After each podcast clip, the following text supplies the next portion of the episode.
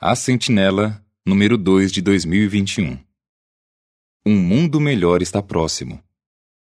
Será que as coisas que estão acontecendo hoje mostram que o fim do mundo está próximo?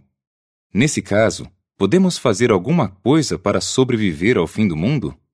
O que vai acontecer depois do fim? Esta revista vai mostrar a resposta consoladora da Bíblia para essas perguntas. Fim do artigo.